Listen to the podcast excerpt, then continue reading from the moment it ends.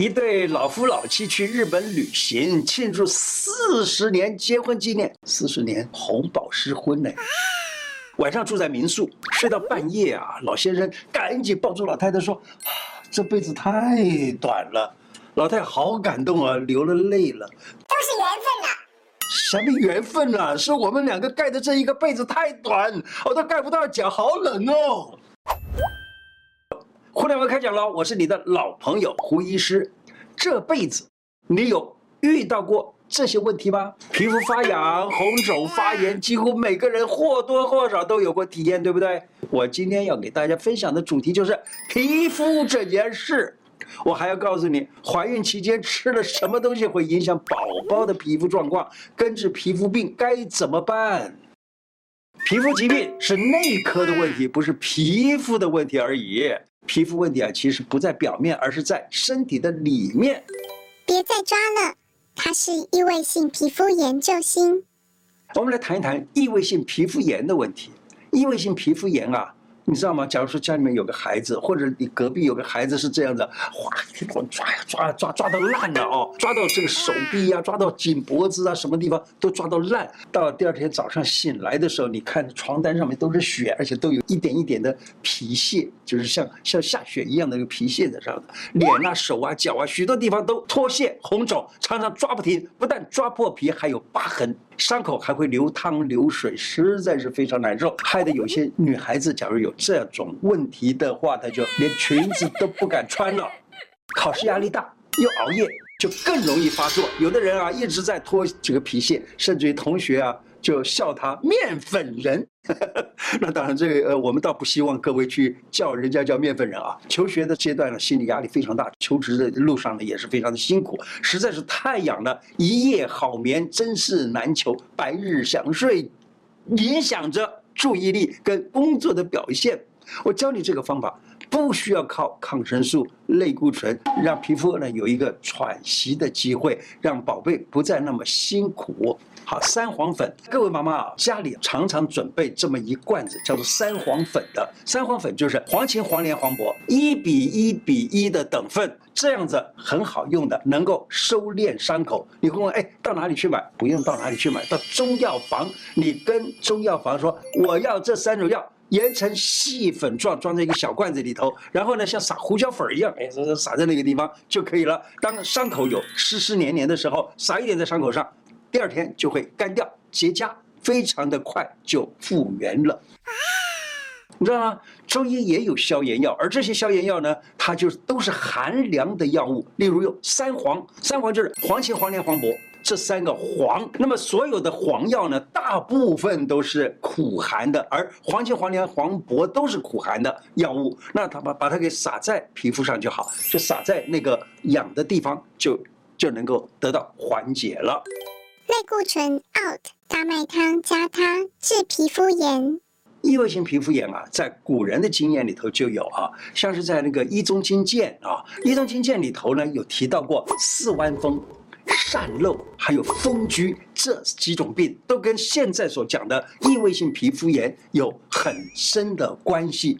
古时候的处方里头呢，他用了一个简单的办法，叫做大麦啊。他说啊，法医大麦一升熬汤，就是一升的大麦，然后呢去煮，煮的时候呢，让那个蒸汽在熏的时候啊，你就把那个痒的地方拿那个蒸汽在那熏着，熏熏熏熏完了以后，等到那个汤呢渐渐的渐渐的变凉了，就拿那个凉了的汤来洗这几个弯弯有痒的地方。另外呢，就是这熏洗之后再插一个叫做三妙散。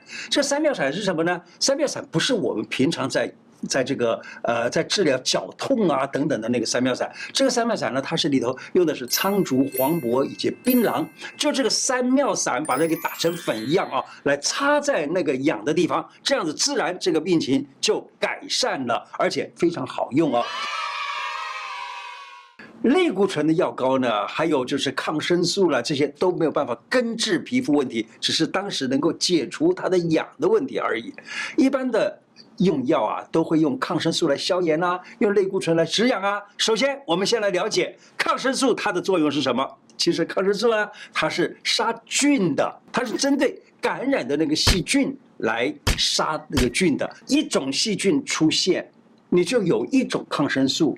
A 细菌用 A 抗生素，B 细菌用 B 抗生素，这才是对的。它很专一的啊，一个抗生素大概就是对一种或一两种的病菌。那么这样子的话呢，你要针对哪一种病菌，要先做实验，然后才能够决定用哪一种抗生素来杀那个病菌。第二个，类固醇它的作用又是什么呢？类固醇啊，它是。肾上腺皮质所产生的一种荷尔蒙，这种荷尔蒙呢，它叫做 cortisol 或 cortisol，就是肾上腺皮质所产生的一种荷尔蒙。而这个荷尔蒙呢，它可以抑制发炎，就是说不让它发炎，不让它发炎，那结果呢，这个病情就可以获得。似乎是改善了的问题，但是呢，类固醇又有类固醇它的很多的不好的作用，例如用多了的话，搞不好就是什么月亮脸了，或者是水肿了，或者很很多很多的这些毛病啊。当然这个我就不多说了。呃，那么它可以帮助让皮肤不那么发痒，所以你有湿疹的时候，你擦一擦类固醇，当时有点效果，你就觉得不痒了，那好，那没关系。可是呢，你千万记住，不要长期的使用。宝宝皮肤要好。准妈妈忌吃海鲜，要宝宝皮肤健康。我常常奉劝怀孕的妈妈一定要忌口，忌什么口呢？一种叫做发物的。我以前常常问我的病人，有异位性皮肤宝宝的这些人呢，我说你在怀孕的期间是不是喜欢吃海鲜呢？是，尤其是所谓的无鳞鱼，无鳞鱼就是没有鳞的鱼啊，像是蛤蜊呀、虾子啊、螃蟹呀，这些中医都把它分在无鳞鱼里面啊。我说是不是常吃？常常我的病人就跟我讲。的确是有这样子的事情。那这些所谓无鳞鱼呢，包括了螃蟹、虾子、鳝鱼啦、九孔啦、蛤蜊呀，这所有的这些都叫做无鳞鱼。奉劝各位怀孕的妈妈尽量不吃海鲜，好吗？啊，如果不希望影响到宝宝的健康，怀孕的期间忍一忍吧。除了无鳞鱼，还有呢，就是发物。其他的发物包括了什么东西呢？像老母鸡啊、大公鸡啊、猪头皮啊、猪脚啊、牛肉、鸭肉、鹅肉，还有香菇、竹笋、芒果等等，都是发物哈。所以，万一你怀孕了，这些东西尽量不吃。还有就是，当你身上发炎或者长疮的时候，也尽量不吃这些东西。刚才讲啊，这些都是发物哈。有发炎的状况呢，吃了发物啊，就会发炎的更厉害。曾经啊，我有一个病人。他来治疗的时候，他说啊，他这个地方长了一个肿瘤，我一摸，哎，也真的像肿瘤。所以我说，哎，肿瘤的话，我们一般用针、用扎针的方式啊，做所谓的微针刺啊的之类的方式，有机会把它变小啊，然后渐渐的就没有。扎针刚刚针戳进去的时候，他就说啊，有疼得个不得了啊！哎，这个地方我就我就要跟大家谈到一个很很有趣的一个概念啊，肿瘤啊，在扎针的时候不会痛。发炎的话呢，那扎针的时候会痛得个不得了。所以呢，我说哇，你这个不像是肿瘤，而是发炎。于是呢，我就开消炎的这种中医药来给他治疗，治治治治了一段时间，哎，真的好了。好了以后，他很高兴。好了，过了几个月，突然的这个人又跑来了，而且他说这一次不得了，这个地方呢不但发炎，而且还有流黑色的血了。我说，哦，我说怎么会这样子？我说：“那你这一段时间为什么都没来看我呢？”他说：“不是啊，我啊到中国大陆去旅游，那个是很久以前的事情啊。到中国大陆去旅游。”我说：“那你到了哪些地方啊？”我也就讲一讲他旅游的这个状况。他说：“我去北京旅游。”说：“北京，北京最有名的东西好像就是鸭子，是吧？”我说：“你是不是去吃了烤鸭？”“对呀，我吃了烤鸭，好好吃哦。”好，刚讲完，我说：“嘿嘿，你这个就是吃了鸭肉造成的。为什么？前面讲了不是叫发物，包括了。”鸭子啊、鹅肉啊等等这些东西都是发物啊，他就是吃了这个啊，所以呢就发炎非常严重。提醒：如果你身上有痒、有疮，包括了痔疮等等，嘿，刚才提到的这些发物都要忌口哦。我要讲的内容很不同，很有料，你要仔细听哦。你仔细听的时候，搞不好就会有想睡的感觉。不要紧，你就睡吧，睡饱了。记得继续从睡着的地方接着看，因为妈妈有教哦。我们学东西一定要学完整。妙，这样做预防带状疱疹。